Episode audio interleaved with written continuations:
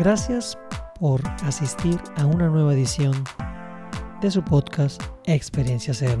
Soy Memo Alvarado y en este podcast intentaremos descubrir cómo es que diferentes personas hicieron cosas muy interesantes, qué los motivó y cuál es su proceso para llegar a donde están hasta el día de hoy.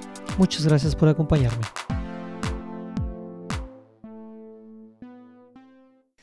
En esta ocasión les traigo una conversación con, con un amigo, Josué San Martín. Él es español, que ya radica en la Ciudad de México de hace, desde hace unos cuantos años. Se casó con una mexicana, entonces ya va a estar un tiempo por acá. Y él ha pasado gran parte de su vida eh, conociendo, entendiendo estas empresas financieras que tienen como particularidad eh, que son de un perfil tecnológico, las llamadas, las famosamente conocidas como fintech.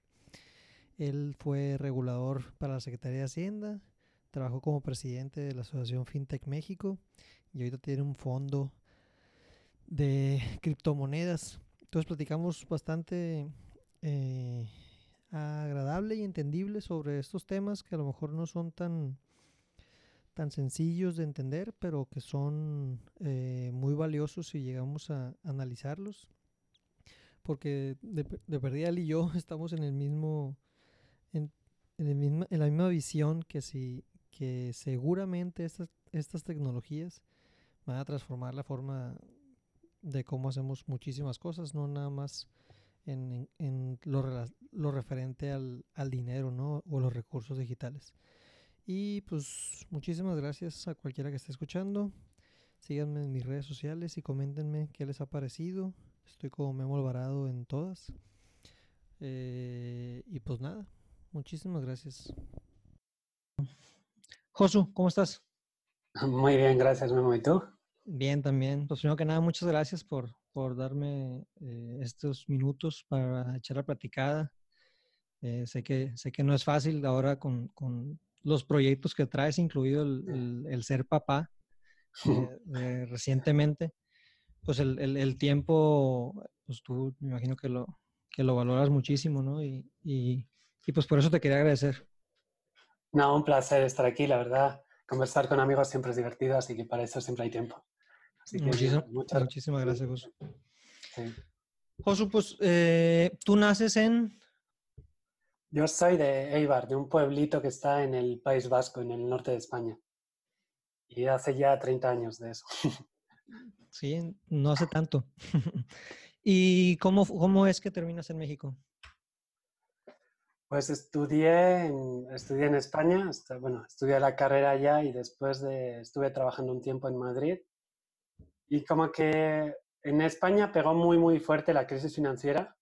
La de 2008 llegó un poquito más tarde, pero en 2010 el desempleo se disparó, el desempleo nacional llegó al 25% y, y el desempleo para mi franja de edad estaba en el 50%. Entonces, a, a, pesar de que yo estaba trabajando en Madrid, como que la verdad no se sentía bien el ambiente y también siempre me ha gustado viajar. Estudié un año en Estados Unidos, otro año en Canadá y como que me salió la oportunidad para, para salir de España. Eh, no, era, era un programa, eran como unas becas para trabajar durante seis meses en el extranjero.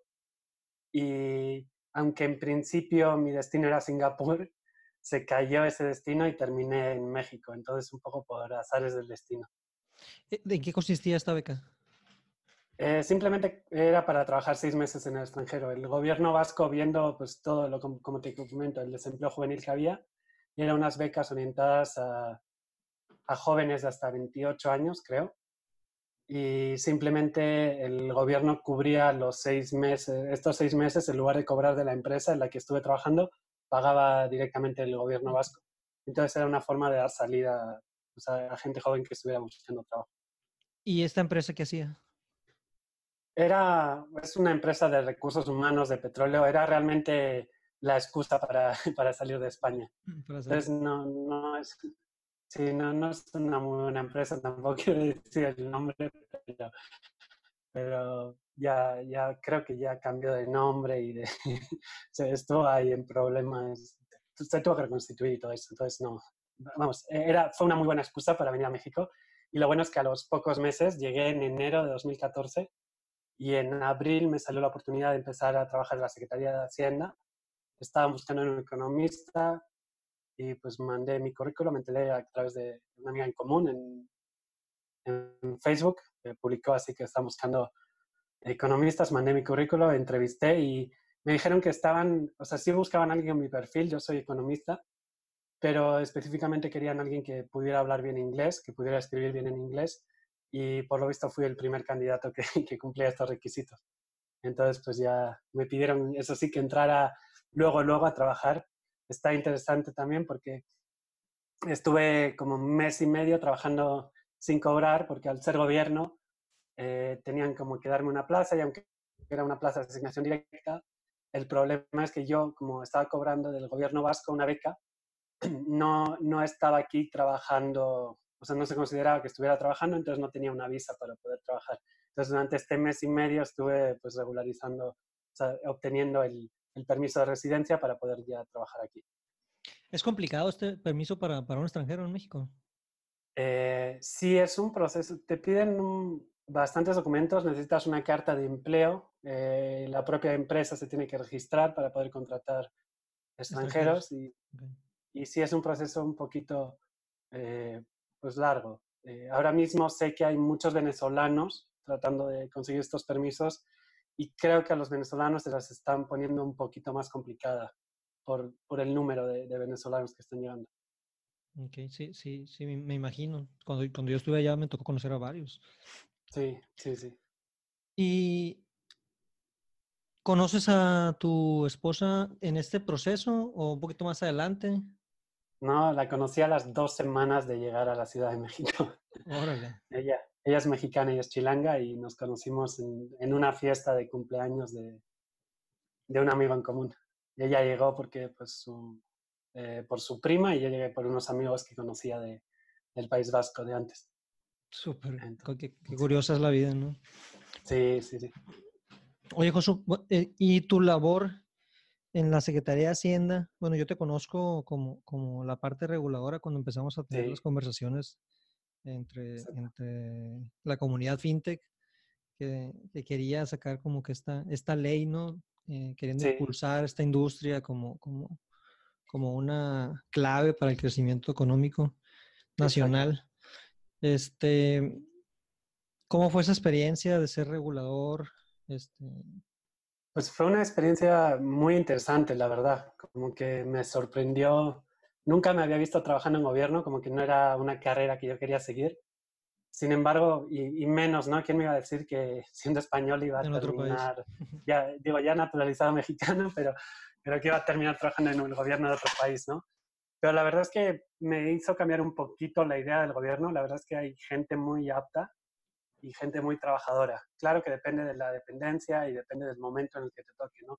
Yo tuve la suerte de, de trabajar con un equipo muy bueno, tuve unos jefes muy buenos y la verdad es que a pesar de todos los, pues está por ahí los escándalos de corrupción que les salpican al final a todos los políticos y ahí tampoco me quiero meter, pero la verdad es que la visión que traía Videgaray para la Secretaría era, era muy buena y de hecho la propia ley FinTech nació por, porque o sea, Videgaray vio que había ahí una oportunidad, Luis Videgaray, el que fue secretario ¿no? de, entre 2012 uh -huh. y 2016, creo. Y, y, entonces, pues fue un poco un impulso suyo y una decisión propia de, de, de impulsar todo este, este ecosistema FinTech. Entonces, como que todo eso y, pues, hizo que, que se convirtiera en, en una muy buena escuela, diría, la, la Secretaría de, de, Hacienda. Aprendí muchísimo de regulación, del lado financiero, aunque pues, el lado fintech siempre me ha gustado, había muchos temas de, de, regulación que yo conocía, soy economista, entonces todo el tema de leyes y todo eso pues lo había tocado de lado, pero me, tocó meterme y trabajar codo a codo con muchos abogados, entonces la verdad es que aprendí muchísimo en, esos tres años que pasé en la Secretaría de Hacienda. ¿Recuerdas tu primer acercamiento o contacto con, con alguna criptomoneda, principalmente pues, yo creo que Bitcoin o con el blockchain? Sí, fue, fue muy temprano cuando descubrí Bitcoin. Fue en, en 2011. Y me acuerdo fue a través de Reddit. De, uh -huh. Creo que era un subreddit de como libertarios o anarcocapitalistas, algo así. que fue un poco primer nicho donde, donde cayó Bitcoin, ¿no? Entonces me acuerdo leer sobre Bitcoin y como que tenía, me pareció interesante, ¿no? Quise, como, estuve pensando en comprar algún Bitcoin. y por aquel entonces valían como alrededor de un dólar. O sea, no sé muy bien en qué momento me los encontré, pero tengo por ¿Y compraste? ahí un 2011. No, no compré. Eh, en ese momento vivía, estaba estudiando en la universidad, vivía del, dinero de mis papás. Entonces, como que para comprar, en ese momento había que hacer una transferencia a Japón. Era la única forma. Estaba complicado. Y, entonces como que, sí, para comprar dinero mágico de Internet, ¿no? Entonces como que al final no, me eché para atrás. Ah, recuerdo que bajé el programa de, de Bitcoin, me puse a minar con la computadora, pero pues tampoco lo dejé prendido demasiado tiempo. Entonces no, no fue hasta más tarde cuando realmente compré así mi primer Bitcoin. ¿Y, y qué, qué, de lo que leíste o, o, investigaste en ese momento te, te llamó más la atención? Creo que es la misma propuesta de valor que sigue hoy en día, ¿no? Eh, es un poco, Bitcoin nació como la respuesta a, a, la crisis financiera de 2008, a la quiebra de prácticamente todo el sistema bancario de Estados Unidos y de otros varios países. En México se salvó un poquito porque ya, porque venía todavía mal de la crisis de, del 94, ¿no? Entonces como que no se había terminado de recuperar y gracias a eso... Sí, pues el sistema financiero no había crecido tanto, el crédito no había crecido tanto, entonces gracias a eso como que se salvó. Bueno, y a, otros factores, ¿no? Pero, o sea, en, Estados Unidos la Reserva Federal tuvo que inyectar muchísimo dinero y en España al final el rescate bancario fue como de 60 mil millones de euros. Esto es como un 4% del PIB de España, para que te hagas una idea. Y, y, los bancos, al contrario de Estados Unidos, en España nunca pagaron esta, este bailout, este rescate. Entonces esto salió directamente del bolsillo de, todos, los, todos los españoles, de los contribuyentes. Entonces Bitcoin sale como una alternativa a todo esto, ¿no? Como que hay varias, primero Satoshi, el, Satoshi Nakamoto, el, el, anónimo inventor de Bitcoin, y después, pues toda esta gente empieza, empezamos a darnos cuenta de que hay algo mal con el sistema financiero y de que realmente se puede crear un sistema paralelo, ¿no? Sin, sin intermediarios. Lo interesante que tiene Bitcoin es que tú puedes ser dueño de tu propio dinero y lo puedes eh, guardar tú sin, sin, tener que dárselo a un banco. Porque al final, cuando tú estás depositando en un banco, el dinero, lo que estás haciendo es le estás dando un crédito a un banco y esperas que en algún momento, cuando tú quieras hacer ese crédito líquido, te lo regrese. Pero ya no eres dueño de tu dinero. Y que esta sea la forma más segura de guardar el dinero, pues, o sea, no sé, a veces piensas que igual está mejor debajo de tu colchón, ¿no? Con casos como el de, el de Argentina, con el corralito en 2001 y otra vez que parece que están metiendo los controles de capital, temas como Venezuela, eh, incluso salpica al primer mundo, ¿no? Vimos en, en, Grecia como en 2011, 2012 limitaron el dinero que podías sacar del banco. Creo que no podías sacar más de 60 euros al día de tu propio dinero, ¿no? Fue una de las razones de la crisis este, griega. Fue la consecuencia de la crisis. Sí, eh, ah, cayó el PIB creo que un 30%, no, no recuerdo bien la cifra, pero algo, o sea, una cifra absurda. Eso pegó a los depósitos y los bancos no estaban bien capitalizados. Entonces, eh, si la gente empezaba a sacar su dinero, todo el sistema financiero griego iba a quebrar, entonces tuvieron que pues, poner esta, esta limitación. Entonces, ¿tú, tú ves Bitcoin como un, un, eh, un medio de resguardar tu, valor. sí, exactamente. todavía ni siquiera he entrado a hablar del tema de la deflación y cómo el, dinero pierde, pierde valor, ¿no? O sea, en México, en, el año 94, 95, creo que por ahí, el tipo de cambio era un dólar costaba tres pesos. Ahora estamos en, en, 20, ¿no? Entonces, con, con tres pesos antes compramos, compras un dólar, ahora compras centavos de dólar. Entonces, la verdad no sirve guardar, guardar tu dinero si no lo inviertes. Y si lo inviertes, después tienes los problemas, ¿no? De dónde lo inviertes. Si lo inviertes en, en, vivienda, puede haber una burbuja y en España toda la gente que invirtió en vivienda, pues perdió dinero, prácticamente todo el mundo, porque los precios se, se hundieron. Lo metes en el, en el, mercado financiero, pero el mercado financiero también parece que, que está en una burbuja. Y, y, además como que al final eh, no sé, o sea, Bitcoin te da esta protección sin, sin, tener que, sin tener que estar preocupándote, ¿no? De dónde meto mi dinero, cómo lo administro, contratando a terceras personas para que administren el dinero por ti. Simplemente compras Bitcoin y sabes que una de las cualidades interesantes de Bitcoin es que solo va a haber 21 millones de, de Bitcoins, nunca va a haber más Bitcoins. Entonces, como está limitado esto y cada vez hay más gente que está comprando y cada vez hay más gente interesada, pues Bitcoin es deflacionario. Cada, cada Bitcoin cada vez va a tener más poder adquisitivo, al por lo menos medido en dólares o medido en pesos. Al contrario de, del dólar o el peso, que como todos los años los gobiernos aumentan los, los pesos y los dólares que hay en circulación, cada dólar va perdiendo valor. Entonces, como una, una forma de inversión y de proteger el, el valor. No más para, para, para aclarar, o sea, por lo menos a mí, esta parte de, que, de, que, de que nomás hay 21 millones de, de, este, de bitcoins y que, y que es, un, es un activo limitado, un recurso limitado, nomás eso me hace que confiar o creer que va a permanecer eh, en el tiempo ganando este valor en comparación al, al, fiat, ¿no? Al, recurso. Este, pero es así. O, realmente no se puede este, definir de en qué consiste que, que, el, Bitcoin esté agarrando valor y luego baje. O sea, esa volatilidad, eh, ¿tú por qué crees que sea? O, Sí. La verdad, hay muchos factores para esta volatilidad, ¿no? Pero si, por ejemplo, tenemos en cuenta que ahora mismo todos los bitcoins que hay en circulación, no recuerdo la cifra perfectamente, pero está alrededor de 200 mil millones de dólares.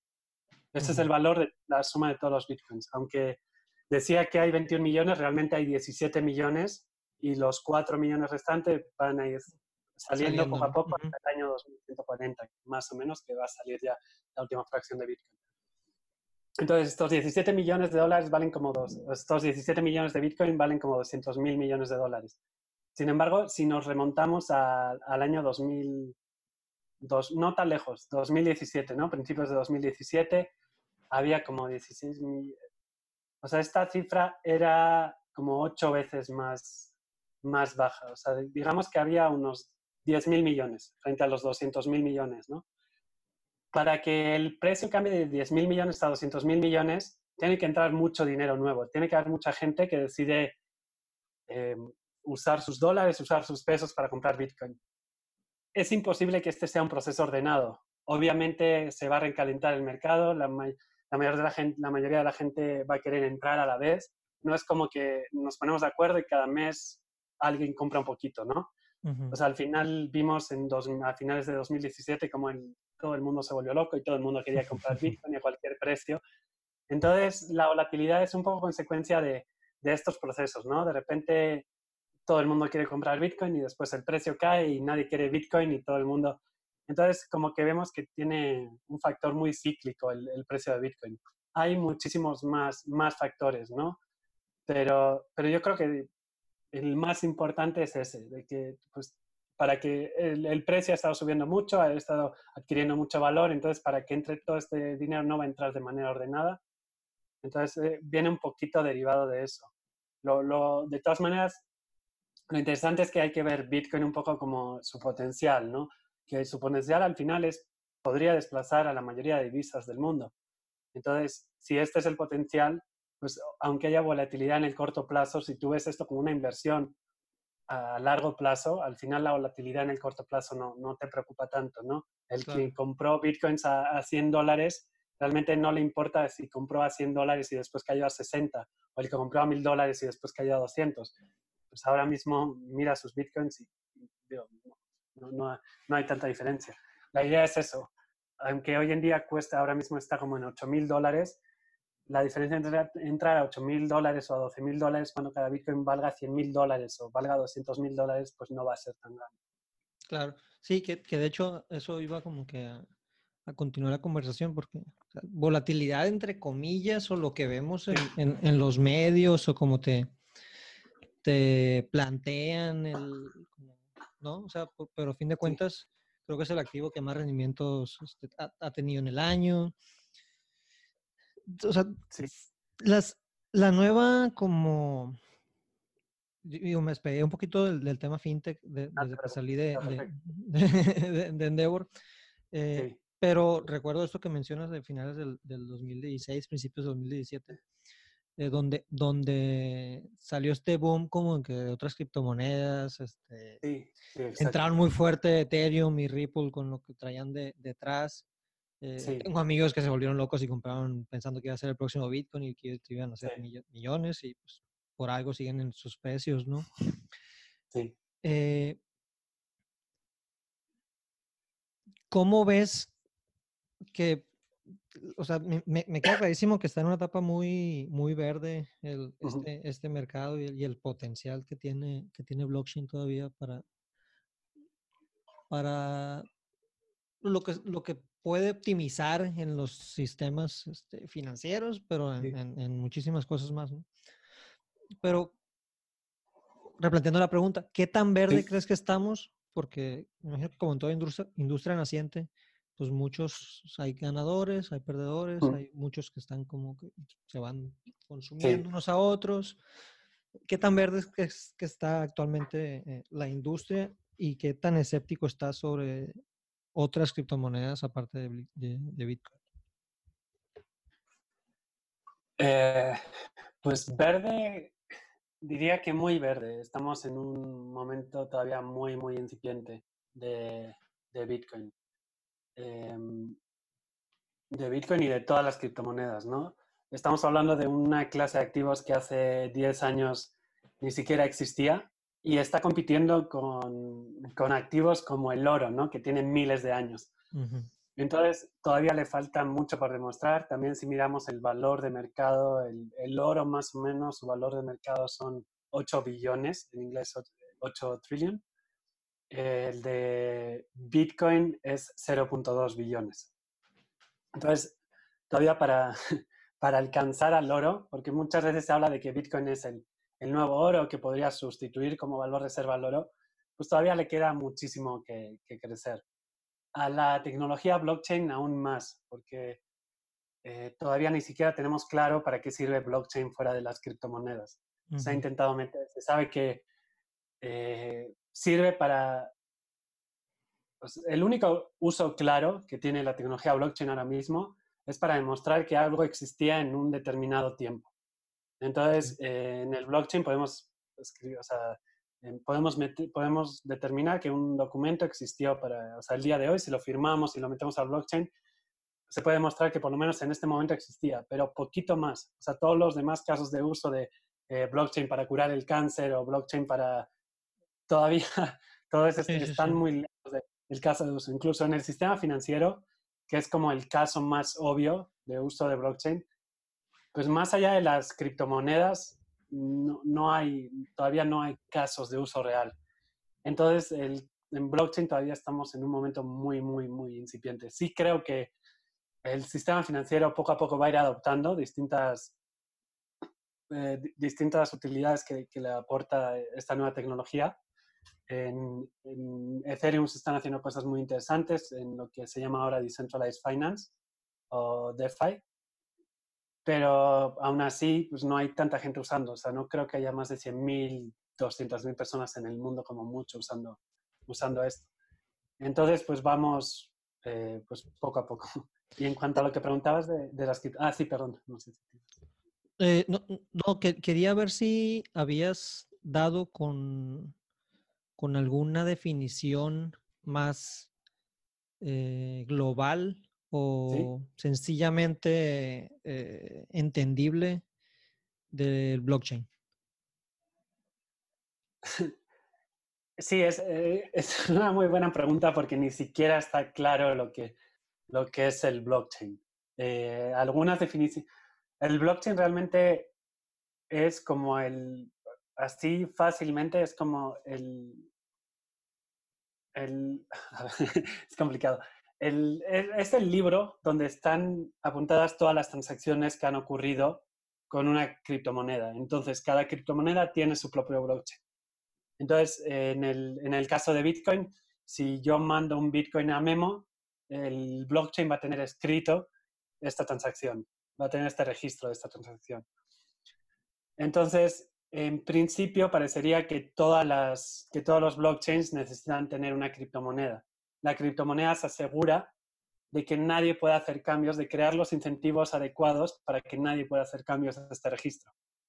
Entonces, en el caso de Bitcoin, hacer cambios a este registro, si, alguien tratara de, hacer un cambio, le estaría costando como alrededor de 100 mil dólares cada 10 minutos. Estaríamos a, que si quieres cambiar los registros de algo que ocurrió hace una hora, tendrías que pagar más de medio millón de dólares. Y ni siquiera está claro que se pueda cambiar.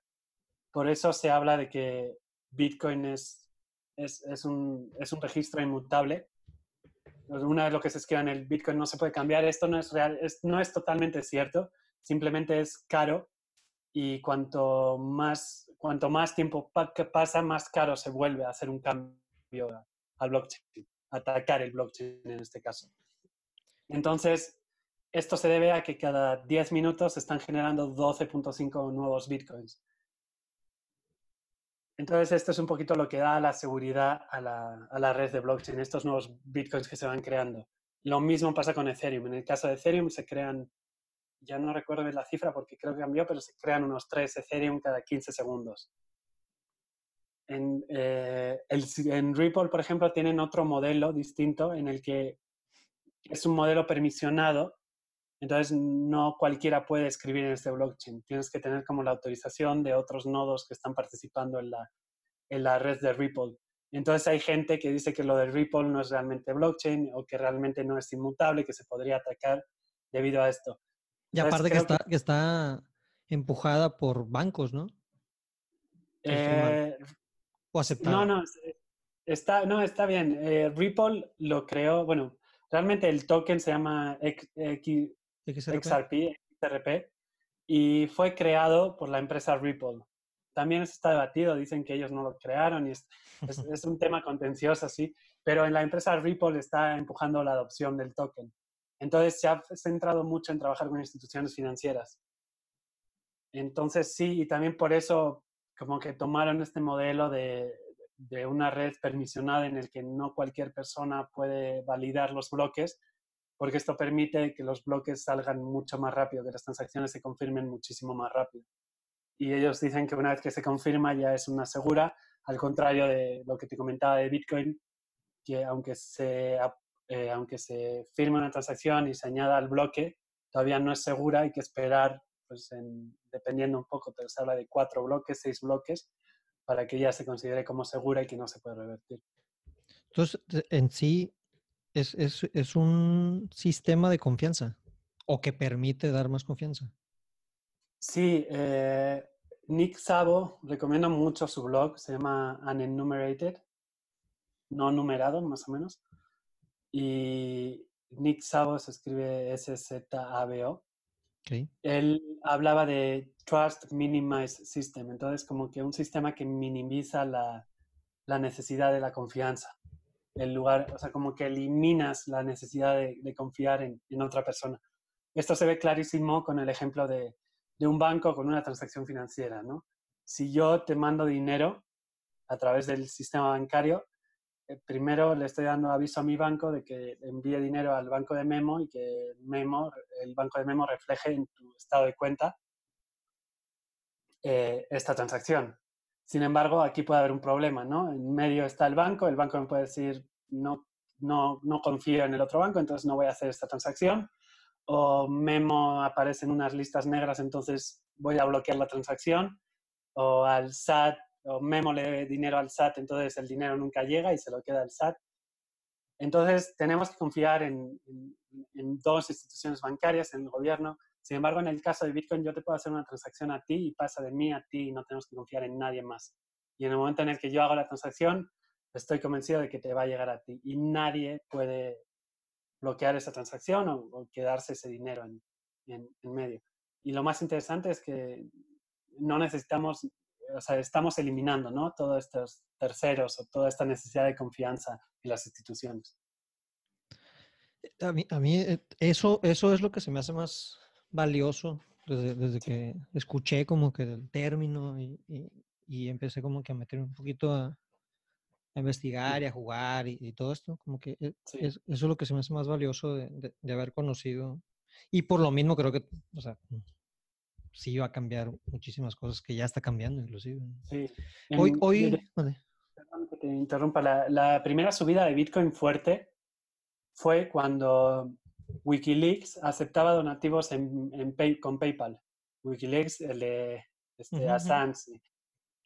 Sin embargo, en 2011 PayPal les cerró la cuenta ya por última vez. Es como ya se la habían cerrado, la habían reactivado y ya PayPal no quería saber nada y entonces les bloqueó la cuenta. Ya les habían bloqueado cualquier forma de recibir donativos. PayPal era la última, los bancos ya les habían cerrado las cuentas, no tenían forma de recibir donativos. Entonces, en ese momento, Wikileaks empezó a aceptar donativos en Bitcoin. Y de repente pues se disparó el precio porque la gente empezó a hablar de Bitcoin y como que empezó a enterarse, ¿no? De que había una forma de dinero, una forma de transmitir valor que no se podía censurar, que daba igual la presión del gobierno estadounidense o la presión de cualquier gobierno, no había forma de cerrar las cuentas de Bitcoin. Entonces sí, desde luego este es un caso de uso enorme, ¿no? O sea, por eso en, en Venezuela los Bitcoins se están usando, en, en Hong Kong, ahora con, el, con todo el tema que traen, se disparó la compraventa de, de Bitcoins también. Para la gente escéptica o, lo, o, o, los que pueden pensar que los sí. mismos atributos del Bitcoin tienen eh, mayor potencial en, en, en, cosas negativas, en el mercado negro, en la deep sí. web, como que esto que se escucha por ahí. ¿Cuál es tu argumento? Es cierto, no, o sea, eso es verdad. Lo que pasa es que Bitcoin es, es tan bueno que obviamente los criminales lo van a usar. Ahora mismo, si preguntas a los mexicanos en qué dinero prefieren ahorrar, si en dólares o en pesos, todos los mexicanos que tengan un poquito de dinero y quieran como proteger su valor, te van a decir en dólares, ¿no? Porque pues el dólar es mejor que, que, el, que el, peso para, para guardar valor. Ahora les preguntas a los criminales también y la mayoría de los criminales del mundo van a preferir dólares. Y, y las decomisaciones que hacen es en dólares sí, y todo eso. Exacto, y todo el lavado de dinero, todas las drogas, la, la, la, divisa que se usa para comprar y vender es, es el dólar porque es la mejor divisa. Eh, en el momento, eso no significa que el dólar solo se use para comprar drogas y para el narcotráfico. Entonces, con el Bitcoin es la misma idea. El Bitcoin es una moneda tan buena que obviamente gobiernos como, lo, lo, más triste es que ahora mismo los gobiernos que más interés han mostrado hacia el Bitcoin han sido gobiernos totalitarios como Venezuela, Corea del Norte. Hace poquito el, el dictador, el presidente de Bielorrusia también se pronunció, bueno, hizo ahí una broma a favor del, del Bitcoin. Entonces es un poco pues, el daño colateral de, de crear una tecnología tan revolucionaria. Lo mismo ocurre con, con Internet, ¿no? Uh -huh. o sea, facilita actos criminales que antes no, no estaban, no, no, eran tan fáciles. Hoy me mandó un, un, un amigo un video este, donde el, el, secretario de Economía habla del CODI. Sí. Eh, no sé si te, si te, llegó por ahí, ¿no? Que dice que... No, no lo he visto. Bueno, es, vas, y por ahí vi que comentaste, tuiteaste sí, hace, poquito sí, del sí, CODI. El video específico no, no, no está ese video, pero sí, de Cody sí se escucha. Sí, pero, pero se ve como que un, un, un, un mensaje muy mal empleado de parte del, del, secretario de Economía, donde dice que, que, va a ser prácticamente obligatorio el uso del, del CODI para, para el fisco. Ya. ¿Tú qué ves que el COI realmente puede hacer en el, en el sistema? Yo, a mí no se me hace nada, nada del otro mundo, eh, sí. pero, pero, y ni creo que, vas, que, que, que, la sociedad no más porque ya se lo pone el gobierno va a empezar a utilizarlo. Pero, pero ¿tú qué crees que puede ser el impacto de, de esa tecnología? Mira, sí, justo puse un tweet el otro día al respecto, eh, porque voy a revisar las, las cifras. Eh, de acuerdo a la encuesta nacional de inclusión financiera, o al reporte que lo realiza la CNBB con, conjunto con el INEGI, hay 37.3 millones de mexicanos, o había en 2018, con cuenta de banco. Y de estos, solo el 22% cuenta con banca móvil, que son 8.2 millones. Y esos son como requisitos ahora mismo para, para poder usar CODI. Okay. Tienes que tener una cuenta de banco y o usar la, la app de, de, Banco de México la idea es un poco que, que, todos los bancos a través de su app tengan la opción de CODI. Entonces estamos hablando de que pues, esto ahora mismo solo hay 8.2 millones de personas de 90 millones de, adultos o de, personas de mayores de 15 años, ¿no? Que pueden tener cuenta de banco. Y, y entonces, pues es un porcentaje muy, muy pequeño de la población. La, lo que está, uno de los problemas de CODI, es un arma de doble filo, ¿no? Pero uno de los problemas es que requiere tener una cuenta de banco. Y sabemos que en México no hay tanta gente con cuentas de banco. Entonces, eh, digo arma de doble filo porque por un lado te limita cuánta gente puede usarlo, pero por otro lado, pues podría empujar la adopción de cuentas de banco. Sin embargo, pues este es un problema bastante difícil de resolver y no creo que, por el hecho de que exista CODI la gente vaya a empezar a abrir cuentas de banco. Sí, yo, yo tampoco. Entonces creo que el impacto va a ser mucho más limitado de lo que se piensa. Eh, como que hablan, lo comparan mucho con, con el caso de China, con WeChat Pay y Alipay, que de la noche a la mañana tenían mil millones de usuarios, ¿no? prácticamente, ¿no? No sé si son mil o casi, son 600 millones, algo así. Pero esto se dio porque realmente crear un wallet en WeChat es súper sencillo. Creo que ya todo el mundo tiene la app. WeChat es como WhatsApp aquí, todo el mundo la tiene instalada en su celular. Lo único que tienen que ir es al apartado de WeChat Pay y creo que tienen que tomar una foto como a su, como a su IFE o a su identificación. Y, prácticamente es eso, ya tienes una cuenta de, de, WeChat Pay y ya puedes recibir la cuenta. Con que alguien te pague, con, con, con esto ya puedes tener, eh, ya puedes recibir. Que esa facilidad de, de, de adopción o de apertura de cuenta, pues es lo que, es lo que permite, permite que se dé mayor inclusión. No, no Exacto. Es, tecnología por tecnología. Si, si algo llegué a ver en su momento cuando estuve ahí en, el, en el sector fintech, ¿no? Y, y, además el componente viral, ¿no? De que si todo el mundo lo está usando, alguien te envía y ya está, ya hay una persona más dentro. Ahora mismo, si quieres enviar código a alguien que no tenga una cuenta de banco, pues, Dios, ¿cómo, se lo envía? Que lo llevas a la sucursal. La verdad es que hay bancos como Banregio que lo está haciendo muy bien y tiene su propia, ya la app de, tiene una cuenta de nivel 2 con, con su banco, con Hey Banco, que puedes abrir una cuenta de nivel 2 y todo desde la app la abres y es súper rápido. Entonces, digo, es, eso por lo menos ayuda, pero aún así tienes que bajar una app y registrarte, que es una app nueva y registrarte. Pero BBVA está tratando de hacer algo similar y yo he tratado de abrir la cuenta como cuatro veces con BBVA a través del celular y por una razón o por otra siempre ha fallado y todavía no tengo mi cuenta de, de BBVA. Entonces, y, y, digo una razón o por otra, pero muchas veces son requisitos que pone la, el la propia autoridad, ¿no? que tienes que hacer una entrevista y tienes como cosas que, que, no, a las que no estamos acostumbrados o no es el UX o la experiencia de usuario normal y cuando descargas una app. Entonces, creo que coding no es la revolución financiera que, que están vendiendo. Ojalá me equivoque y realmente de repente pues, eh, México se, se bancarice al 100%, pero, pero creo que todavía estamos lejos de ahí. Creo que un cambio fuerte podría ser el de Libra de, de Facebook, ¿no? Creo que eso sí tiene potencial de cambiar, porque estaríamos hablando lo mismo que hablamos de WeChat Pay, eh, probablemente en WhatsApp tendrías como una, opción de, de, WhatsApp Pay y ya desde ahí puedes recibir y, hacer pagos. El tema aquí con Libra, y corrígeme si estoy mal, es que a diferencia de Bitcoin, eh, está de cierta forma centralizado por, por, el corporativo atrás de, o sea, el conglomerado de corporativos atrás de Facebook, ¿no? Sí, se, o sea, Facebook sabía que no lo podía.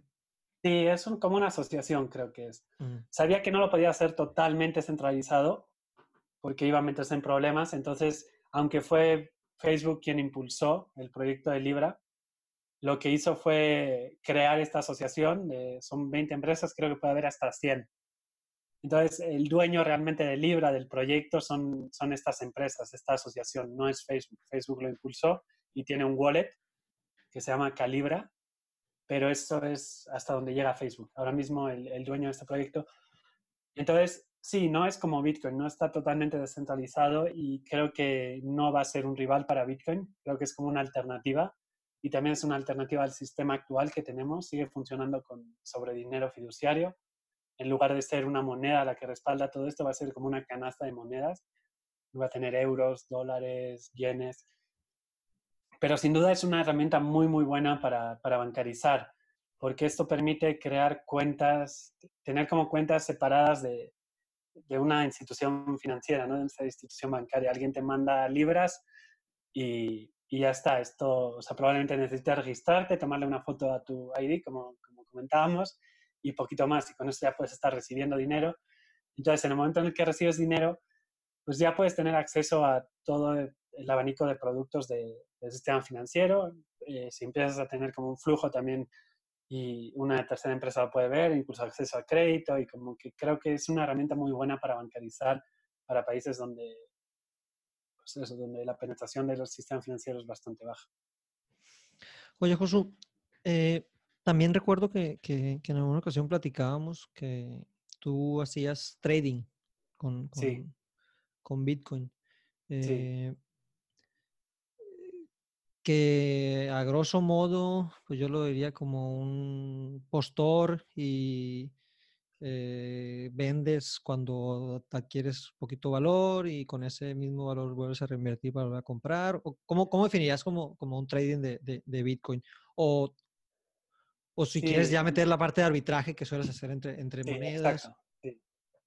Sí, hay dos, o sea, el trader tradicionalmente lo que hace es analiza como las gráficas, analiza el mercado y cuando cree que un activo va a subir, compra o cuando cree que va a bajar, pues vende. Entonces ese es como el trading tradicional y la verdad es que yo soy muy averso al riesgo como para hacer trading tradicional. Como que yo abro una postura y ya si son 10 mil pesos ya como que me asusto y estoy checando todo el tiempo el celular para ver si sube, a ver si baja. Entonces, como que eso no es tanto para mí. Sin embargo, en 2017 estuve haciendo un poquito de arbitraje, que el arbitraje es, es más divertido. No, no es más divertido, pero también es divertido, pero es más, es menos divertido, pero es más seguro. Entonces, el arbitraje consiste en, en comprar y vender rápidamente, de, forma que te quedas en, tienes la misma situación inicial, pero un poquito más. Entonces, igual eh, compras Ripple por con, con 100 pesos compras Ripple, los cambias por Bitcoin, vendes los Bitcoin y los vendes a 101. Entonces sigues teniendo el mismo número de, criptomonedas, pero ahora en lugar de tener 100 pesos tienes 101.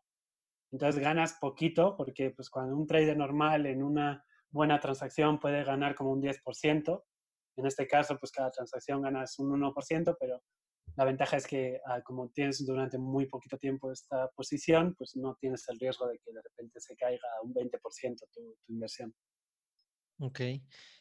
Si alguien quisiera eh, investigar o saber, aprender, eh, ¿dónde lo puede hacer? ¿Sobre criptomonedas? Sobre hacer trading.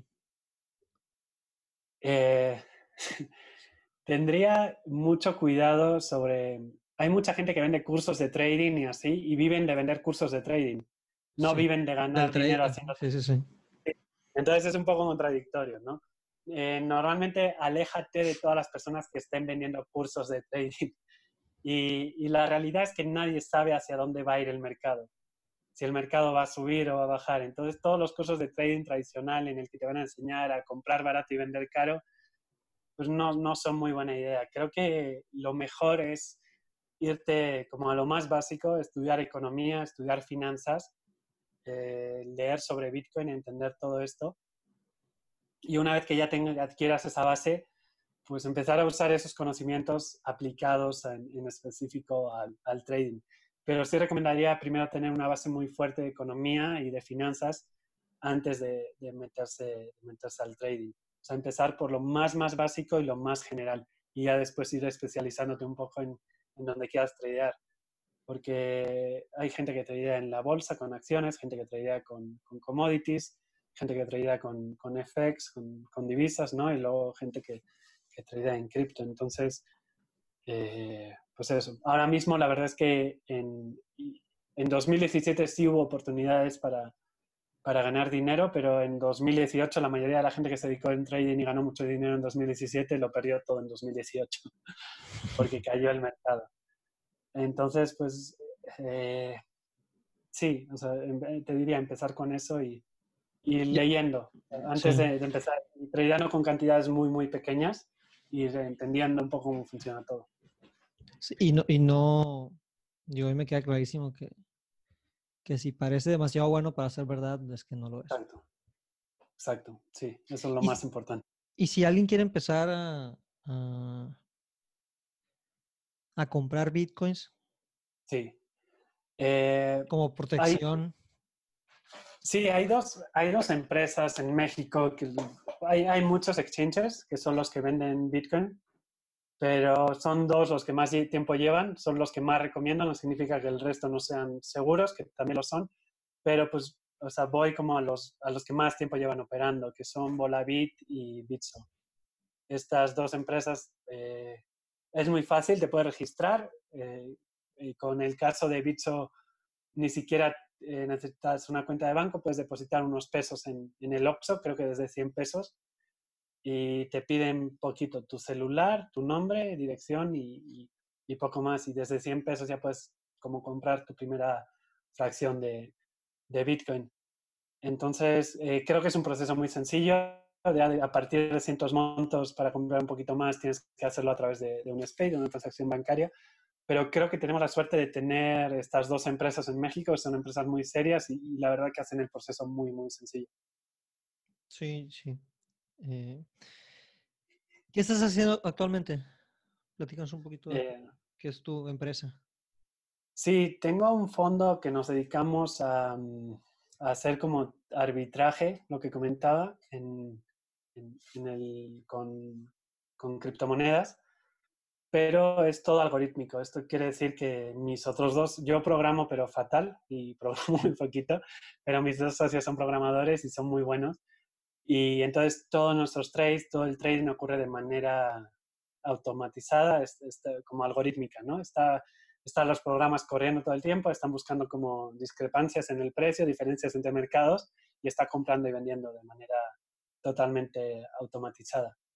Entonces, en, en eso consiste en el fondo. Es un fondo pequeñito. Estamos, eh, mis dos socios y yo, somos los tres los que lo operamos. La verdad es que eh, estamos aprendiendo mucho, nos gusta lo que estamos haciendo y tampoco esperamos, o sea, no queremos, ninguno de los tres queremos ser Warren Buffett, a los tres nos gustaría, nos gustaría tener su fortuna, pero ninguno de los tres queremos llegar a tener un fondo enorme. Y, entonces, eh, eso es un poquito, se llama Sixtant.